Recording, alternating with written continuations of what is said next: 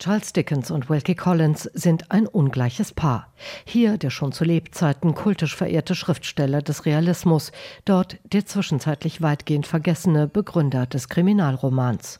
Zwölf Jahre trennen die beiden Männer, doch als sie sich 1851 erstmals begegnen, schließen sie gleich eine Freundschaft fürs Leben.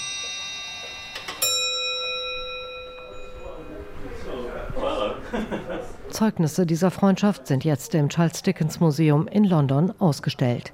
Plakate von Aufführungen, in denen die beiden begeisterten Amateurschauspieler gemeinsam auftraten. Gruppenfotos mit ihnen im Bekanntenkreis. Zeichnungen, die Wilkie Collins auf Reisen mit Charles Dickens anfertigte.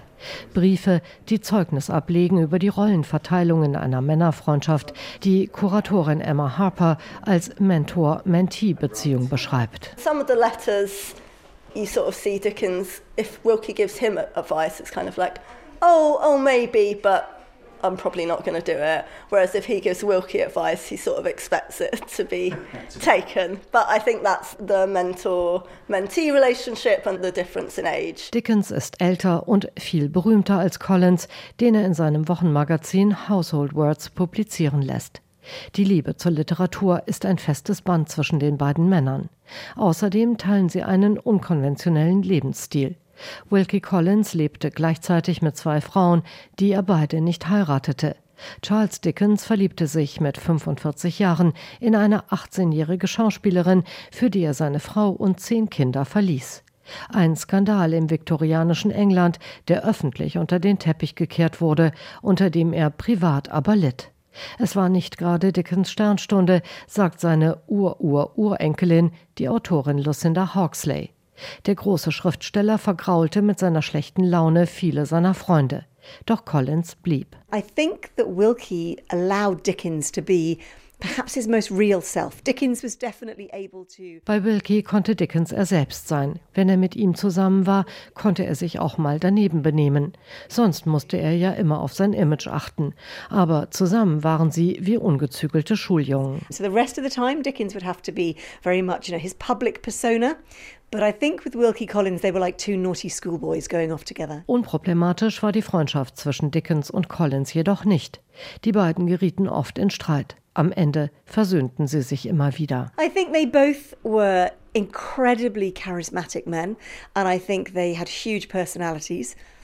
They also went out drinking a lot together. I think those things are quite fatal for not having rows. One of these days, please God, may we do a story together. Gott gebe, dass wir eines Tages zusammen eine Geschichte machen.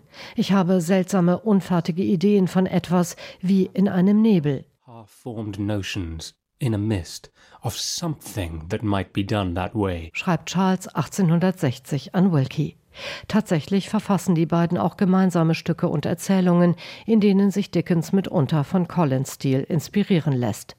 Lucinda Hawksley mag besonders No Thoroughfare in Deutschland unter dem Titel Nicht aus noch ein erschienen. Es ist eine wunderbare melodramatische Tollerei, die in der Schweiz spielt, eine Art Thriller.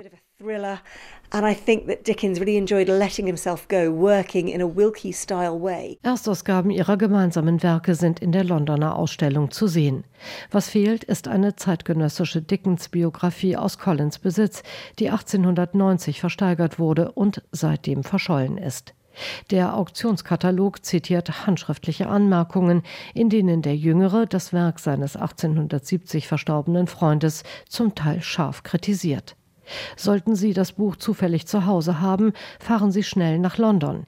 Die Kuratoren der Ausstellung hoffen sehr darauf, es irgendwann auswerten zu können. Wenn nicht, fahren Sie trotzdem. Ein Besuch im Charles Dickens Museum lohnt sich immer.